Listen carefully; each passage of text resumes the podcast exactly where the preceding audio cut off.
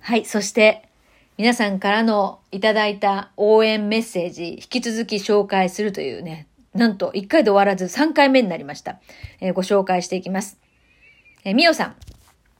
今日は、提供ってギフトで私の名前呼んでいただいてありがとうございました。あ、この間ね、この番組はみおさんの提供でお送りします。提供券を送っていただいたんですよね。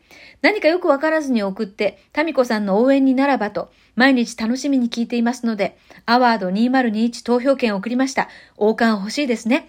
これからもラジオトークよろしくお願いします。王冠欲しいんです。あたしは王冠が欲しいんですよ。ありがとうございます。いくこさん、早速ポッチ、10年後もよろしくお願いします。JK 塾メンバーです。ありがとうございます。まあ、10年と言わず、20年、30年と、共に、共に楽しく人生を、えー過ごしていきましょう。うんと、むくむくさん、これでよろしいですか？間違っていたらどうしようもないのですが、とか言いながら、もう速攻送っていただいたんですよ。私の持っているもの、全部タミコさんに差し上げます。ありがとうございます。タミコさんの声のパワーをいつもいつもありがとうございます。では、届いております、ムクムクさん。いつもね、メッセージありがとうございます。N さん、タミコさん、いつもありがとうございます。ラジオトークやその他企画から元気をいただいています。また次の配信も楽しみにしています。いや、そう言っていただけるとね、活力になります。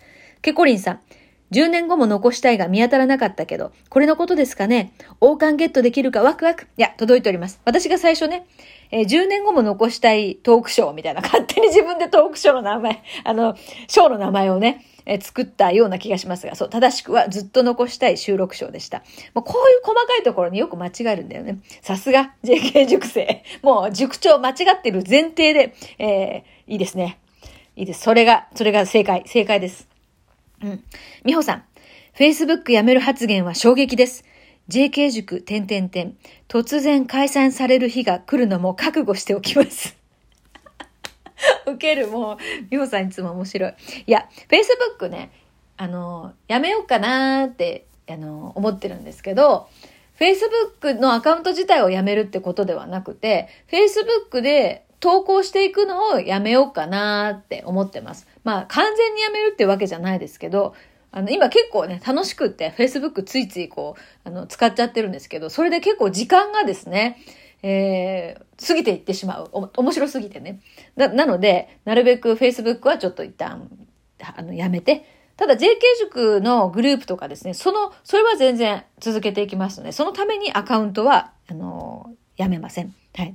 大丈夫です。突然の解散は、えー、まあないと思います。わかんないけどね。のまあまあないです。えっ、と、トッコセブンさん。これでよかったのかな？ずっと残したい収録収録賞を選んでみました。王冠ゲット応援してます。あ、届いております。はい。えっ、と、そうですね。こ、それ、そうかな？ここまでですかね？えー皆さんからの応援チケットの話をした後にいただいた応援メッセージ。いやー、3回にわたって皆さんからいただいた応援メッセージをご紹介してまいりました。そして引き続き、まだ今日は3日ですからね。4、5、6、7、8、9、10、11、12、12日の深夜0時までということなので、まあ、あの、一つの部門につき1票とカウントされるので、まあ、もうこのね、収録、なんだっけ、残したい収録賞は、もう投票終わった方は他の部門に登録していただければ、それはカウントになるそうです。やれやれということで、4分。どうしようかな。なんか、何について話そうかな。いや、明日ですね、年間プラン作成しない講座、もう今年の最後の私のオンライン講座になるんですね。それをもちまして、今年は、えー、て終了ということなんですよ。で、まあ、今、その明日の講座の中でも、まあ、詳しくお伝えしようと思ってることなんですけど、まあ、講座に参加しない方もいらっしゃるので、そうですね。今、12月中に、今本当にやった方がいいことって、朝もね、習慣の話でも言いましたけど、もう一回その自分の必要なものと必要じゃないものっていうのを分けていく、セレクトしていくっていうことが、すごく大事だなって思っているんですね。それで私自身も今日その JK 塾のメンバーでですね、非常にこう思考の整理が上手な方がいて、あの、まあ、才能プロファイリングをね、2年前にさせていただいて、あの、その方の才能っていうのは人のこう、なんか思考とかね、とにかくスッキリさせていくっていうところが、彼女のモチベーションでもあり、そして、えー、えっと、能力としてでもできることであり、で、それで、まあ、みんなから求められてることなんですよね。で、メニュー化してくれたんですよ。メニュー化したんですね、やっと。で、そこで私もですね、申し込んで、この思考をね、自分の頭の中の、こう、ぐちゃぐちゃ考えてることを整理するのに付き合ってもらったんですね。で、そんなこんなで、まあこれからその来年どうしていくかっていう話の中で、今日はですね、発信発信についてどういうふうに、あの、全部楽しいんですけどね。全部楽しいんですけれども、まあ、ほら、年齢的なこととかもね、あったり、まあ、体力的なこととかもね、あったりして、えー、まあ、どんどんですね、体力は、これからめきめき体力ついてきますとか、そういう年齢ではないので、できるだけやることを減らしていきたいわけですよ。で、じゃあどう減らしていくかっていうなんかをちょっと相談、あの、頭の中をね、整理するので、付き合ってもらったんですね。それでですよ、あの、まあ、発信に関していくと、この音声の配信、ラジオトークをはじめ、インスタのライブとか、この音声の配信にも来年は集中していこうかなと思ってます。はい。ということで、流れでですね、Facebook の発信、それからブログはもう今年2021年に辞めましたんで、もう20年間続けてたのを辞めましたんでね。辞めたから何が起こりましたかっていうと、あの、目の疲れが激減しました。で、ブログもね、好きだったんですよ。好きなんだけど、目が疲れるんですね。うん。で、その、読んでくださってる方たちも、同世代か、その前後の方たちなんですよ。で、私がブログやめた理由が目が疲れるっていうね、この自分の体の声を聞いた、聞いてのやめるってことだったんですけど、あの、実はその読む方も目が疲れるっていうね、正直な声をいただきまして、だから音声配信に切り替えてもらってよかったですという声が多数だったんですね。だから私も年齢が上がってますけど、こう今まで一緒にこのね、読者の方20年ずっと読んでくださってた方たちも年齢が上がっているので、やっぱ私のこう、なんか体がきついなって思う部分って、まあみんながみんなじゃないかもしれないけど、他の人もそういうふうに思ってるっていう、こう、やっぱ同じようなね、ところに、なんていうかな、目の疲れとか、ちっちゃい文字見るのがなんかこうね、苦痛とかいうふうにそういうとこってあるじゃないですか。で、その声を大事にしていく。自分の変化を、あの、上手に受け入れてというか、あの、変化しているのが当たり前なんでね。で、かたくなに今までやり続けてきたことをやり続けるっていうのは、時にね、ちょっと無理がかかるんですよね。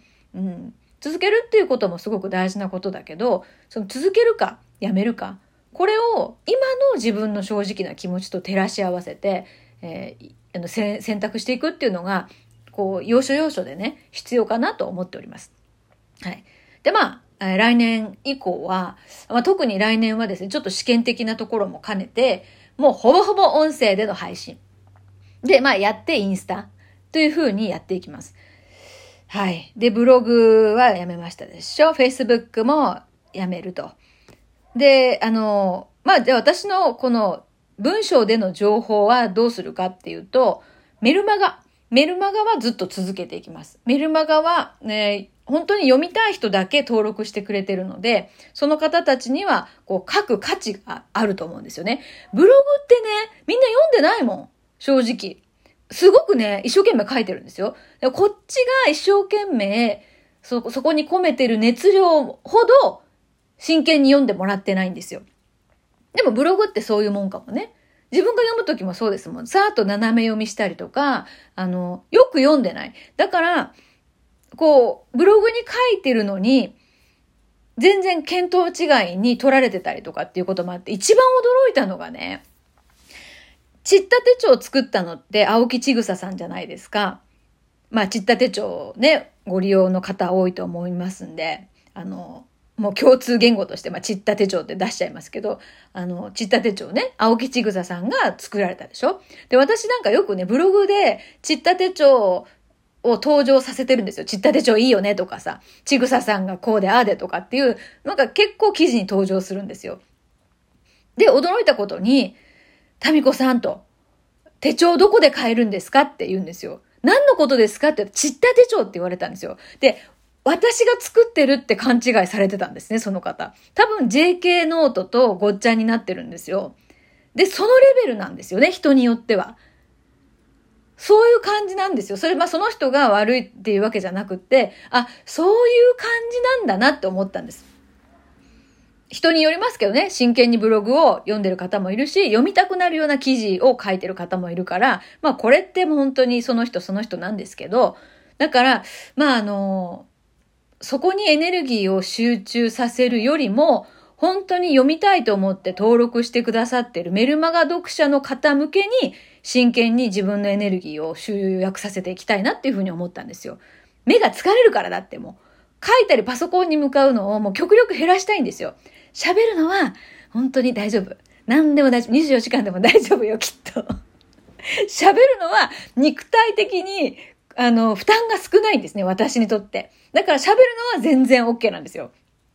だけど、パソコンに向かって、あの、作業するっていうのはすごく肉体的に私は苦痛なので、そこは本当に必要としている人に向けてだけ。で、あとホームページ。ホームページに関してはもうこれもうプロの方にお願いすることにしました。で、誰にするかは今探し中です。で、記事、記事もうライターを含め、全部お任せします。ということで、私はここはもうノータッチで、どんな風にしたいかだけをお伝えするっていう風にしていこうかなという風に思っております。はい。ちょっと来年の指針の話になっちゃいましたけれども、ラジオトークは24時間体制で喋っていきたいと思いますんで、お付き合いください。それでは、